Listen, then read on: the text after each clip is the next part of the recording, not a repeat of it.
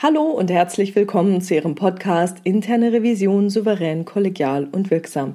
Hier ist Silvia Puhani und ich freue mich, dass Sie wieder dabei sind. Heute habe ich das Thema, wie Sie Unangenehmes ansprechen, ohne die gute Arbeitsbeziehung zu gefährden. Zum Hintergrund. In meinem familiären Umfeld bestand folgende Situation. Der Elternteil eines Kindes macht sich Sorgen.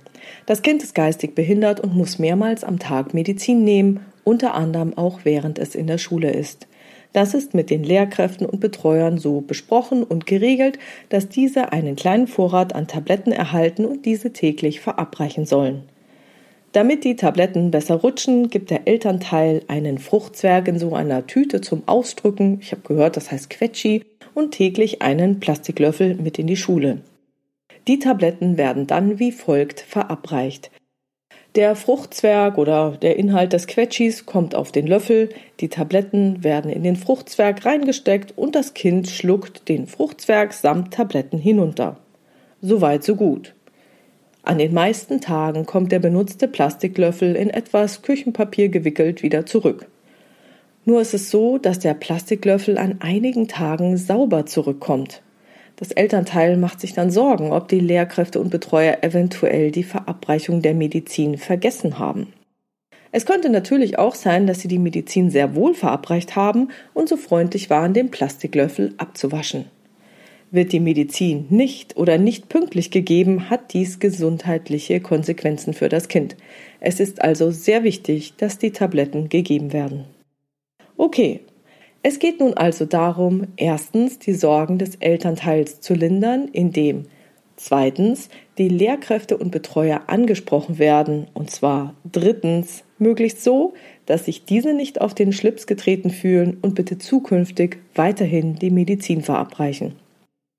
Auch wenn dies jetzt eine Sache ist, die aus dem privaten Umfeld stammt, ist es doch in der Sache genau das, womit wir in unserer Tätigkeit als Revisor oder Revisorin ständig zu tun haben. Wir müssen Unangenehmes ansprechen, wollen die gute Arbeitsbeziehung zu unserem Revisionspartner aber nicht gefährden, denn wir wissen ja am Anfang einer Prüfung noch nicht, was Phase ist. Die Arbeitsbeziehung soll also mindestens auf dem Status quo bleiben und wenn möglich sogar noch besser werden. Wie gelingt es also, Unangenehmes anzusprechen, ohne die Arbeitsbeziehung zu gefährden? In diesem Beispiel wäre mein Vorschlag, dies wie folgt zu formulieren. Liebes Team, wie Sie wissen, muss mein Kind seine Medizin regelmäßig einnehmen.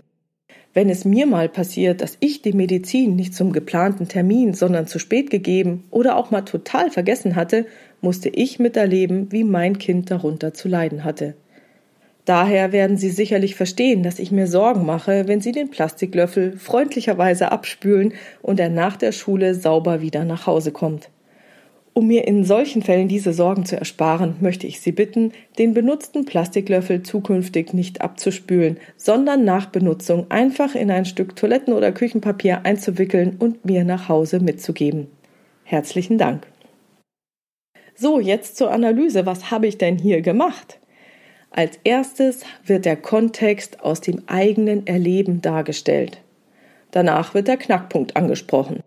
Und es wird keine Frage gestellt aller hey, haben Sie die Medizin jetzt gestern verabreicht oder nicht? Denn das könnte als Vorwurf oder Unterstellung aufgefasst werden. Also Vorsicht bei der Formulierung. Stattdessen werden dem Team positive Absichten oder Handlungen unterstellt und um Verständnis für die eigene Sichtweise gebeten. Daher werden Sie sicherlich verstehen, dass ich mir Sorgen mache. Dann wird ein Lösungsvorschlag mit einer Bitte für die Zukunft formuliert, der dem Team einerseits Arbeit erspart und andererseits gleichzeitig das Elternteil beruhigt. Der abschließende Dank ist selbstverständlich. Natürlich ist es so, dass Sie in der Revisionstätigkeit noch ein bisschen mehr in den Dialog gehen sollten, aber hier habe ich es eben so formuliert. So, und im Revisionskontext funktioniert dieses Schema ganz, ganz ähnlich. Zum Beispiel, wenn Sie mit Ihren Prüfungshandlungen Zweifelsfälle identifiziert haben, die abzuklären sind. Dann stellen Sie den Sachverhalt aus Ihrer Sichtweise dar. In meiner Datenanalyse habe ich folgende Auffälligkeiten identifiziert. Dann kommt Ihr Problem in Verbindung mit einer positiven Unterstellung. Diesen Auffälligkeiten muss ich jetzt nachgehen. Sicherlich haben Sie dafür eine gute Erklärung. Und dann würde sich wahrscheinlich eine Frage anschließen, zum Beispiel, wie erklären Sie sich diese Auffälligkeiten? Wenn Sie zum Beispiel eine Lücke im IKS identifiziert haben, können Sie analog vorgehen. Sie stellen den Sachverhalt wieder aus Ihrer Sichtweise dar. In meinen bisherigen Prüfungshandlungen bin ich auf folgende Lücke im IKS gestoßen. Dann kommt Ihr Problem in Verbindung mit einer positiven Unterstellung. Ja, der Sache muss ich jetzt natürlich weiter nachgehen und sicherlich gibt es eine weitere Kontrolle, die diese Lücke im IKS schließt, von der ich aber noch nichts weiß. Und daran schließt sie wieder eine Frage an. Welche weiteren Kontrollen führen Sie oder jemand anders durch, um diese Lücke zu schließen? Selbstverständlich müssten Sie in einem echten Prüfungsgespräch noch viel tiefer in den Sachverhalt einsteigen. Das war jetzt hier nur dazu da, um dieses Schema darzustellen. Also das Fazit ist, nutzen Sie die Möglichkeit, den Sachverhalt aus Ihrer Sicht darzustellen, erklären Sie Ihr Problem. Manchmal erfährt man dann auch schön, dass Sie ein Problem haben. Ich habe keins. Damit können Sie auch umgehen. Das ist auch kein Problem.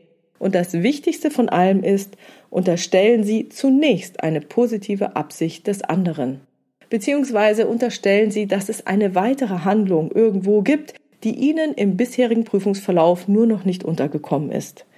Das entspannt die Situation und kann aufgrund des besseren Verständnisses füreinander sogar die Arbeitsbeziehung stärken.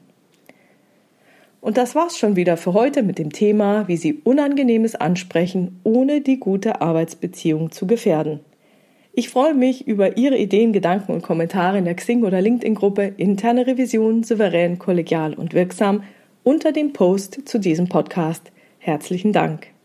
Wenn Sie eine Fragestellung, ein Thema oder sonst was haben, das Sie in dem Podcast gerne besprochen hätten, schreiben Sie mir gerne per Mail an info@puhani.com oder nutzen eines der Kontaktformulare auf meiner Webpage www.puhani.com.